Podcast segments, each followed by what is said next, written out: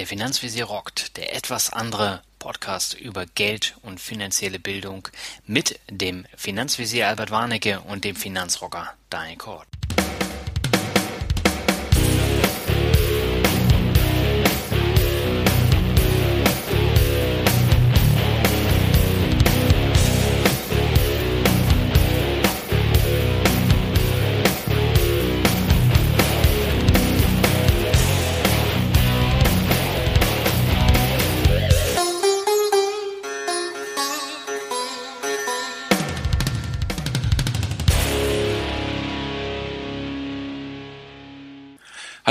Und herzlich willkommen zu einer neuen Folge des Podcasts Der Finanzvisier rockt mit Daniel Kort. Moin zusammen.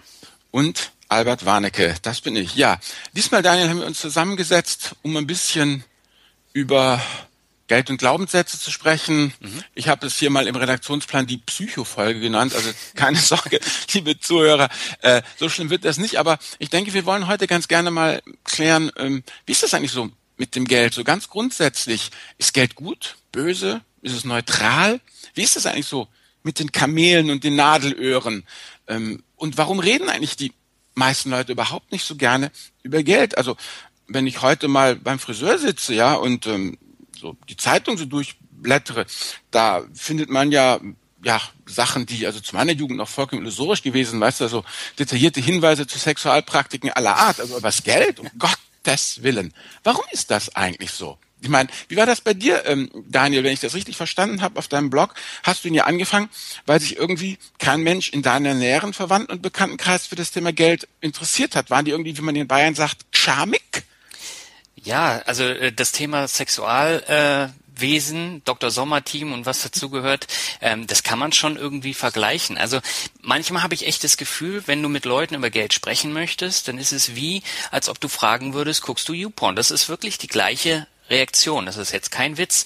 Ähm, also ich habe Gespräche geführt, wo ich dann gesagt habe, ja, was machst du denn mit deinem Gehalt? Wie legst du ähm, das dann an? Mit dir spreche ich nicht über Geld. Das kommt gar nicht in Frage und über Börse würde ich sowieso nicht sprechen, weil Börse ist Teufelszeug.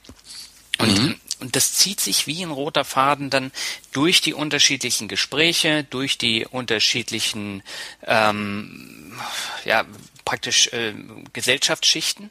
Ja, aber ich kann sagen, das ist ja jetzt hat ja nichts damit zu tun, dass irgendjemand der bestimmte Gesellschaftsschicht ist. Also das ist ja eigentlich ein verbreitetes Phänomen. Das sehe ich zumindest bei mir auch. Also ja.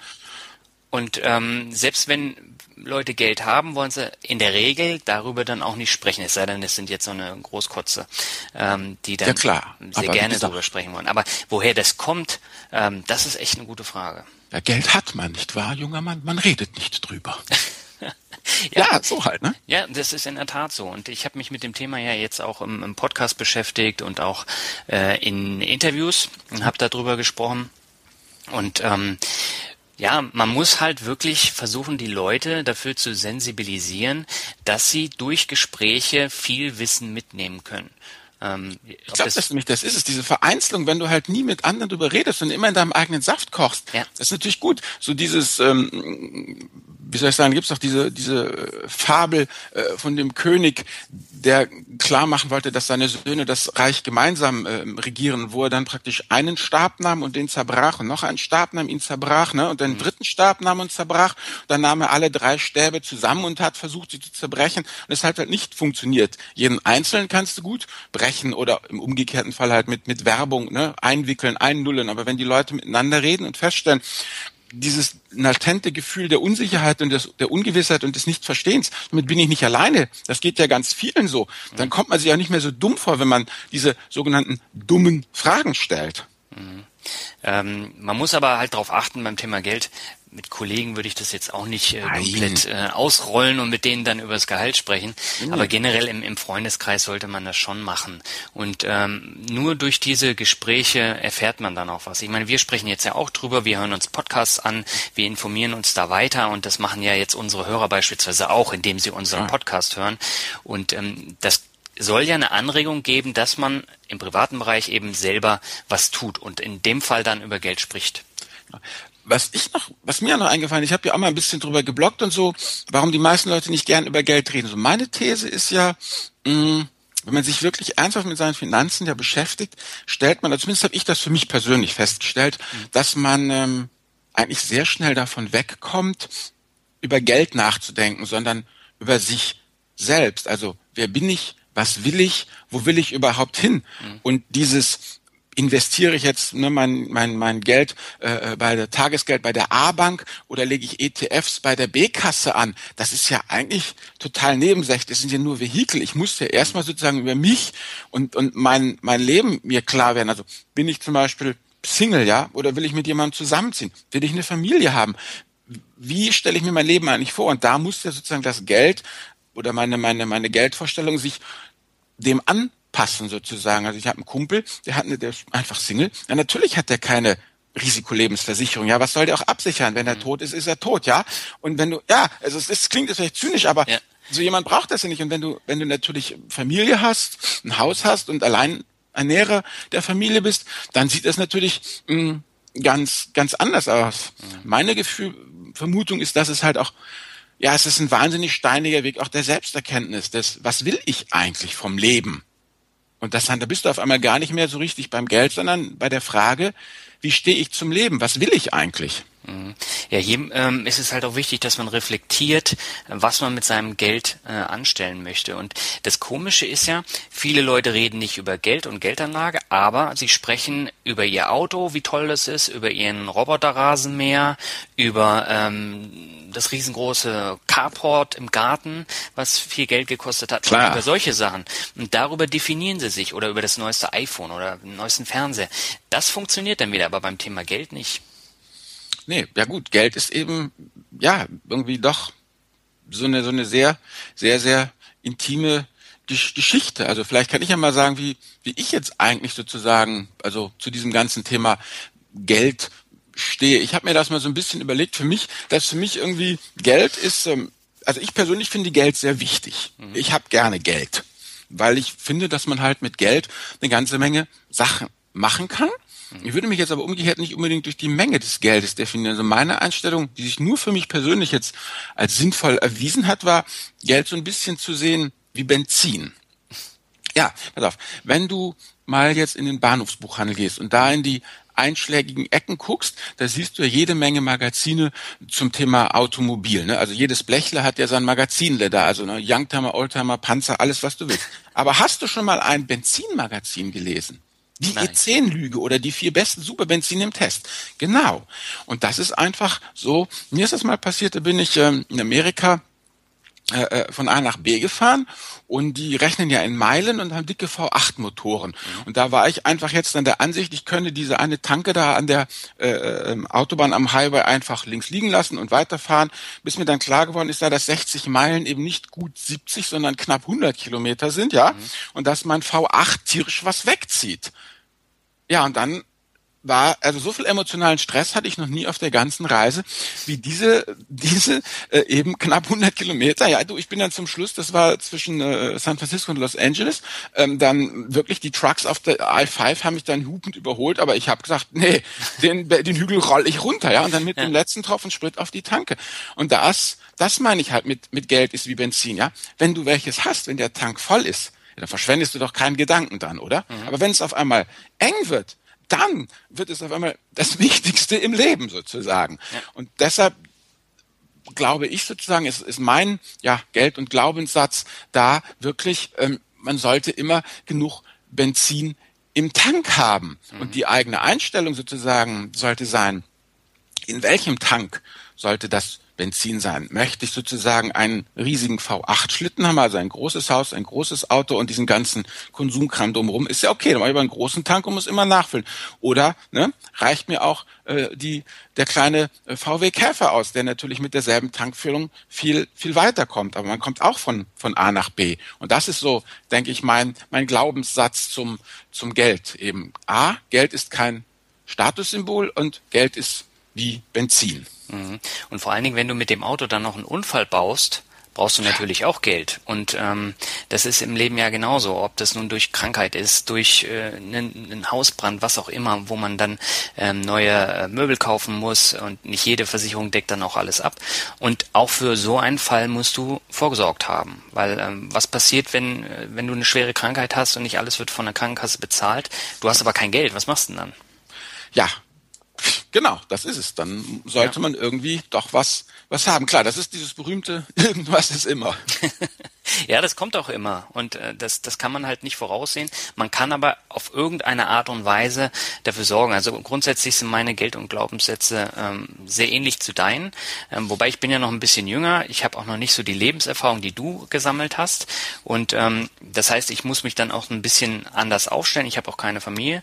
Ähm, so dass ich dann das Geld dann auch anders einplanen kann. Und bei mir ist es wirklich so, ich versuche dafür zu sorgen, dass ich die Sachen, die ich gerne machen möchte, wie jetzt einen Urlaub, dafür habe ich dann äh, einen Topf, den ich besparen kann für die Altersvorsorge, was bei mir auch wesentlich wichtiger ist als bei dir, weil du dann wahrscheinlich auch wesentlich mehr Rente bekommst, weil die Zeit äh, ist ja gar nicht mehr so lang. Du hast ja gesagt, ja. Ähm, du gehst auf die 50 zu. Das heißt, du hast dann 15, 17 Jahre bis zur Rente und ähm, bei mir sind es halt noch ähm, 30 Jahre. Also das ja, locker, ist mindestens. Ja, wahrscheinlich ist es dann 70 oder 75 äh, und dann kann man dann auf Krücken dann zur Arbeit humpeln. So ähm, ja, und deswegen ist es wichtig, dass ich jetzt gerade auch in den 30ern ähm, anfange vorzusorgen, vom Zinseszins wirklich ähm, profitiere und äh, da dann eben auch Geld in Form eines anderen äh, Topfes zurücklege. Und ich habe zum Beispiel kein Auto, weil ich äh, mit der Bahn und mit dem Bus fahre. Ich habe zwar einen Führerschein, aber bisher habe ich äh, mich noch nicht dazu durchringen können, ein eigenes Auto zu kaufen. Meine Freundin hat eins und äh, das reicht dann auch.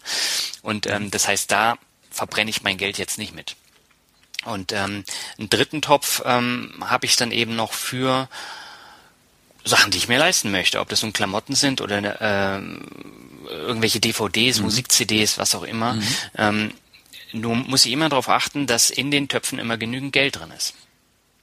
Okay, also mit anderen Worten, du hast einfach sozusagen so dieses, dieses, dieses Topfmodell, wo dann ja. das Geld rein und, und wieder rausfließt. Klingt für mich jetzt eigentlich auch sehr nüchtern und sachlich, weil wie gesagt, eine Frage, die wir gerne in dieser Folge beantworten wollen, ist Geld eigentlich gut, böse oder einfach neutral? Mhm. Wie siehst du das? Ist Geld für dich gut, böse? Ist es neutral? Wie, wie, wie ist dein Gefühl zu Geld? Weil ich glaube, viel wird ja auch, auch wenn es keiner zugeben will, ist es doch eine gefühlsgetriebene Sache. Definitiv. Also für mich ist Geld gut, weil ähm, es ist für mich ein Mittel zum Zweck, mit dem ich meine Wünsche, meine ähm, ja meine Träume auch erfüllen kann, mit dem ich leben kann, so wie ich das gerne möchte. Und äh, dementsprechend muss ich ja das das Geld dann auch äh, einplanen. Und äh, an und für sich habe ich ein gutes Verhältnis zu Geld, aber es war nicht immer so. Ähm, also bevor ich angefangen habe zu studieren und wirklich gelernt habe, mit dem Geld umzugehen, da floss das Geld dann äh, in der Disco, dann in, in Bier und äh, Alkohol oder ähm, in diverse äh, Burger King. Aus Bayern, oder? Äh, nee. Das sind typisch bayerische Argumente. Bier und Alkohol. Naja, ich meine, so ein Schnäpschen nebenbei hat man in der Disco ja auch getrunken. Ja, ich ja. weiß, ihr Norddeutschen, ihr habt ja immer eure Lütje-Lage, ne? Kenn ich von meiner Frau. Ja, aber ich bin ja nicht in Norddeutschland groß geworden. Ich bin zwar Alles hier klar. geboren, aber ich bin in Berlin groß geworden und da hast du natürlich nochmal ein ganz anderes äh, Unterhaltungsprogramm als in Lübeck. Hier ist es ja alles ein bisschen beschaulicher. Alles klar, ja. Nee, ja, von daher ist es ähm, schon ein gutes Verhältnis, was sich dann entwickelt hat. Ähm, und äh, ich kann halt mit Geld umgehen. Ja, das ist wichtig. Ähm, ja, eine Sache, die ich noch hier erzählen wollte, auch zum Thema eben Geld und, und Glaubenssätze, weil du ja gesagt hast, was du von zu Hause mitgebracht hast, wie es in deiner Jugend war. Ich habe bei meinen Eltern, als ich jetzt äh, dazu Besuch war und die ein paar Bücher ausgemistet haben, hier ein Buch gefunden, die wahre Geldanschauung ist im Jahr 66, mhm. ähm, mein Geburtsjahr.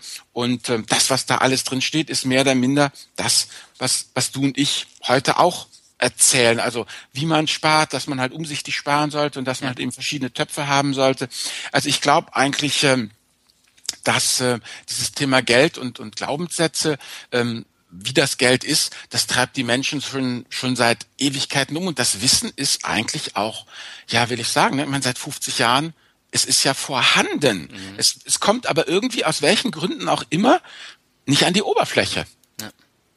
Das ist einfach, finde ich, immer wirklich interessant, eben, dass wirklich dieses Geld als Tabuthema da auch ist und auch eben in der, in der Schule, das war ja auch ein Grund, warum ich meinen Blog gestartet habe, dass eben meine Älteste ganz furchtlos nach Indien geht, aber eben wirklich ein Problem damit hat, ein Girokonto zu eröffnen, weil es hat nie jemand mit ihr darüber geredet, wie das funktioniert, wozu man es braucht und was da eigentlich dafür notwendig ist. Und ich denke eigentlich, dass ähm, viel von dem Thema Geld auch oder Geldanlage oder wie man mit Geld umgeht, auch so eine Mystifizierung ist, weil halt eben keiner drüber redet. Und ich denke, das Wichtigste, was ich auch irgendwie jetzt hier in dieser Folge unseren Hörerinnen und Hörern mitgeben möchte, ist, dass man sich Gedanken macht, dass man darüber redet, dass man sich Leute sucht, mit denen man darüber reden kann mhm.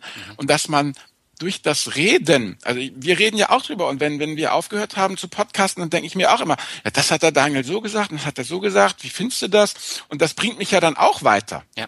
Ja, Vielleicht genau mittelbar, unmittelbar, aber mittelbar irgendwie. Mhm. Ja, aber das ist doch ein, ein, schönes Schlusswort für das Thema der Woche, würde ich sagen. Mhm. Ähm, weil der Finanzbegriff der Woche beschäftigt sich ja mit dem gleichen Thema, nämlich wieder mit dem Thema ähm, Geld. Ähm, vielleicht sollten wir da nochmal so ein bisschen ähm, drauf eingehen, was ist Geld überhaupt und wie entwickelt sich das Geld? Weil wir haben ja im Jahr 2015 eine unglaubliche Entwicklung beim Thema Geld. Ähm, wie bezahle ich? Und ähm, Stand heute, im äh, Oktober 2015, ist es ja so, dass ich jetzt mit meinem Smartphone bei Aldi an der Kasse bezahlen kann.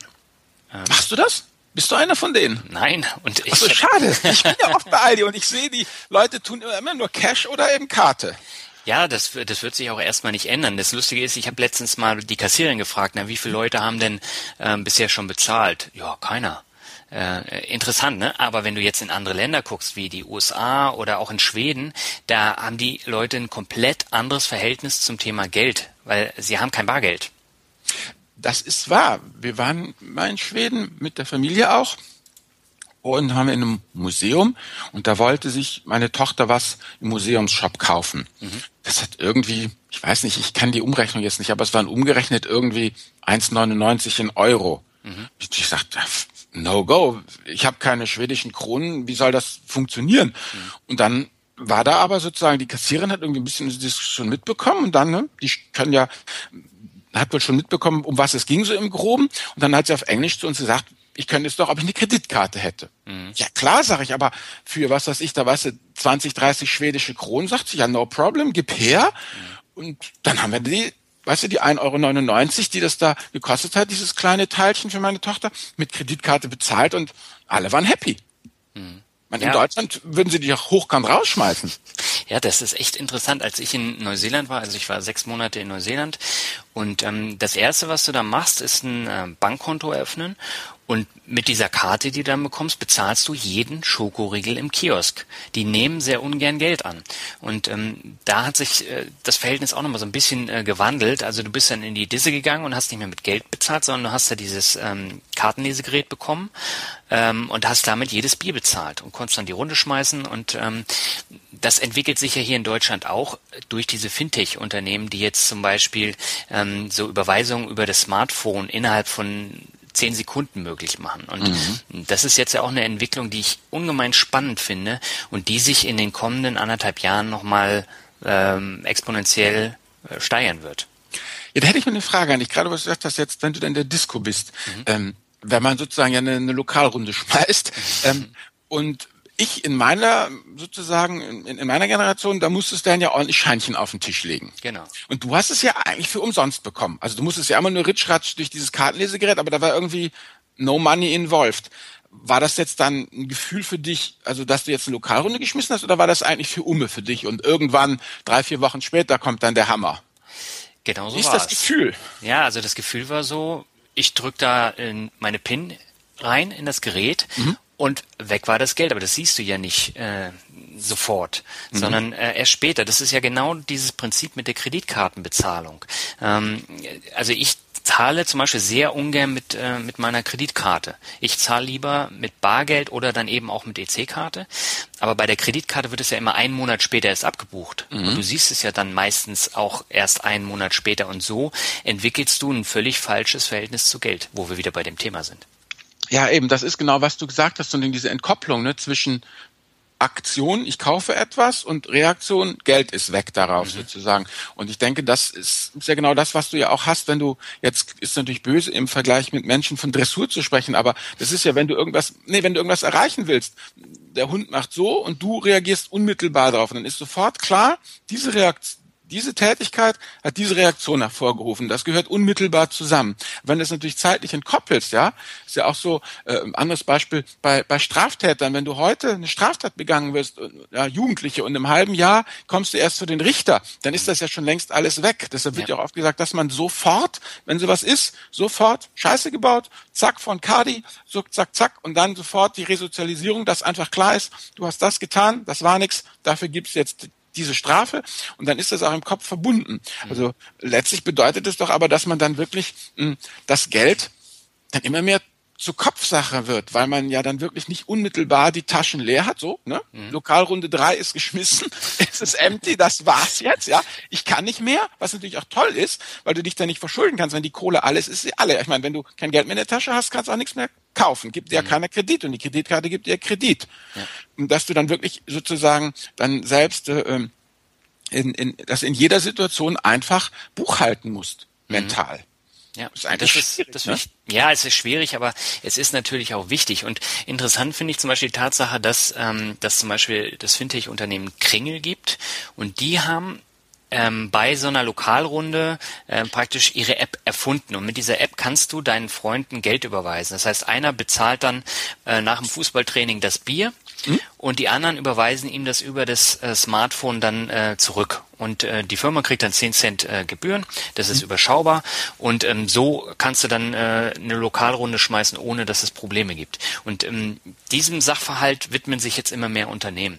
Oder ähm, zahlst du zum Beispiel mit PayPal? Eigentlich nicht, nee. Also ich zahle, wenn ich, wenn ich online zahle, zahle ich meistens, ähm, also ich versuche immer auf Rechnung zu kaufen, mhm. was vielleicht bei mir auch funktioniert dahingehend, dass ich äh, als alter Mensch, ne, das ist ja gesettelt, so, das ist ja was wie das Kreditscoring ist. Manchmal wird es dir ja. gar nicht angeboten, muss man auch mal ganz klar sagen, ja? ja. Und bei Amazon oder so, bei meinen paar festen Online-Händlern, die ich habe, Rebuy und so, da ist es ja fest hinterlegt. Mhm. Da habe ich einfach, da, die, die dürfen sich vom Konto ab, abziehen. Und der Rest mache ich dann meistens Kreditkarte oder Sofortüberweisung oder sowas. Mhm. Also ich zahle zum Beispiel sehr, sehr viel mit PayPal, eigentlich fast alles. Ich zahle mhm. lieber mit PayPal als mit der Kreditkarte. Und spannend finde ich, dass ich bei Apple zum Beispiel nicht meine Kreditkarte hinterlegt, sondern ich kaufe mir diese Gutscheine. Zum einen, mhm. weil es die immer zehn Prozent günstiger gibt. Also einmal im Monat findest du irgendwo ein Angebot. Ähm, mhm. äh, ob das nun bei, bei Netto ist oder bei Lidl, wo es die Dinger dann gibt. Und dann sparst du Geld und ähm, ja, du gehst nicht ähm, die Gefahr ein oder das Risiko ein, ähm, dass irgendwas mit deinen Kreditkartendaten passiert. Gut, und außerdem, du budgetierst es ja sozusagen. Genau. Wenn der Gutschein alle ist, ist er alle. Dann kaufst du einen neuen Gutschein oder wartest erstmal. Ja, genau, aber du musst, du kannst nicht einfach weiter ausgeben. Du musst erstmal Nachschub ran schaffen, so oder so. So meine genau. ich das halt. Ja. Weil das sind wir auch wieder bei diesem Thema, ne, Überschuldung und so. Ja, aber das ist so eine gewisse Konditionierung, die hm. bei mir wunderbar funktioniert. Und ähm, so hat sich das dann auch immer weiterentwickelt. Also PayPal nutze ich jetzt auch seit 2006 oder so. Ähm, und ich habe eigentlich nur positive Erfahrungen damit gemacht und ähm, deswegen bleibe ich dann eben auch da und wechsle jetzt nicht zu, zu neuen ähm, ähnlichen Anbietern. Also es gibt ja jetzt zum Beispiel von, ich meine von den Sparkassen und von den Volksbanken äh, PayDirect, was jetzt irgendwann gelauncht wird. Und ich weiß nicht, ob das dann so ein großer Erfolg wird. Ja gut, stimmt, da bin ich auch erzkonservativ. Also mein wie soll ich sagen, eben mein Thema zu Geld. Ich habe halt Bargeld oder halt so die, die ganzen klassischen Einkäufe, die man halt macht. Man hat ja auch so Routine-Einkäufe, ja. Wochenendeinkäufe oder sowas. Das läuft dann meistens über, über EC-Karte und fertig. Mhm. Also das ist auch dann alles recht gut im, im Blick hab sozusagen. Und mhm. ansonsten bin ich halt nach wie vor eben ein Freund des Bargelds, weil ich da eben diese mentale Buchführung nicht mehr machen muss. Also wenn das Geld weg ist, ist es weg sozusagen, ja, dann sehe ich das auch unmittelbar, was noch im Konto, äh, im, im, im Portemonnaie ist. Mhm. Aber natürlich, klar, ich meine, die Töchter und so, die unterstützt du alle. Ah, eine Sache könnte ich vielleicht noch erzählen. Es gibt hier mhm. noch eine ganz wunderbare Geschichte, bevor wir aufhören, Thema Geld. Ähm, Geld kommt ja in, in verschiedenen Varianten. Man kann es ja als Euro haben oder als äh, US-Dollar oder als kanadische zum Dollar zum Beispiel. Und ja. da, äh, da muss ich jetzt mal gucken, hier, wie das Ding heißt. Ähm, da gibt's nämlich Transferwise. Mhm. Ähm, das ist ja. eine ganz pfiffige Geschichte. Eine unserer Töchter ist ja zurzeit in Kanada. Mhm. Und die muss ja Geld kriegen. Die hat das ja. also, in Kanada muss es wohl so ähnlich sein, wie du eben erzählt hast, da von Neuseeland. Mhm. Äh, man zahlt mit Karte. Auch ja. wenn man minderjährig ist. Also sie hat da jetzt ein Konto in Kanada und Papa überweist immer Geld nach äh, Kanada. Und jetzt kann man es über die, die die klassische Bank tun oder über diese äh, äh, Money Union und wie Western Union, wie sie heißen, oder eben über einen Startup Transferwise. Und das begeistert mich wirklich, weil mh, hm, da sieht es nämlich mittlerweile so aus, da frage ich mich auch, wie die Banken da noch konkurrieren können. Wenn ich da Euro in kanadische Dollar tauschen möchte, dann kann ich das tun. Und ähm, bis 200 Euro. Also ich überweise immer 200 Euro Tranchen. Und jetzt halt dir mal fest, was ich davon an Gebühren zahle. Was würdest du sagen? Einmal musst du raten, dann sag ich's. Hm, drei Prozent? Nö, mein Lieber, ein Euro. Ein Euro? Jo, hasse mal einen Euro.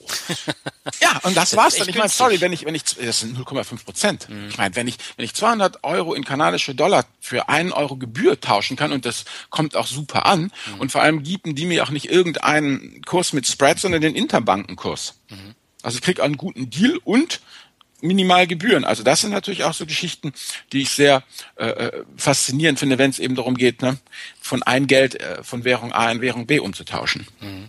Nee, das ist ein sehr wichtiger Tipp. Ähm, TransferWise kenne ich zwar vom Namen her, ich weiß auch, was sie machen, aber ähm, so tief habe ich da noch nicht drin gesteckt und deswegen, wenn du so einen Erfahrungsbericht mit uns teilst, finde ich das natürlich super. Und es hat mich, also die, die erste Überweisung, dass du loggst dich da ein, machst mhm. das klar, in zehn Minuten bist fertig. Also das geht ratzi fatzi und dann marschiert die Kohle auch. Und ich habe mich ja auch am Anfang nicht getraut, aber ein guter Kumpel von mir aus Yahoo-Zeiten, der hat regelmäßig ähm, britische Pfund, das ist Ami, der in London britische Pfund in US-Dollar überwiesen und etliche von dieser International Scene in London, die ich da kenne, auch. Und die haben mir alle durch die Bank gesagt, Albert, Marot, kein Thema. Und dann habe ich mich auch drauf eingelassen und sie hatten recht.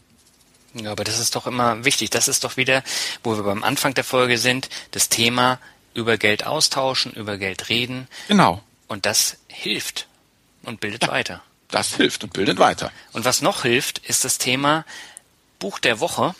Und zwar über das Thema Geld. Ich glaube, du hast diesmal eins rausgesucht. Vielleicht ja. magst du das kurz vorstellen. Gerne. Also ich habe da ein kontroverses Buch äh, rausgegraben von Andreas Marquardt und Philipp Bagus. Das ist äh, die österreichische Schule der Ökonomen und das Buch heißt, warum andere auf ihre Kosten immer reicher werden und welche Rolle der Staat und unser Papiergeld dabei spielen. Wie gesagt, von Andreas Marquardt und Philipp Bagus.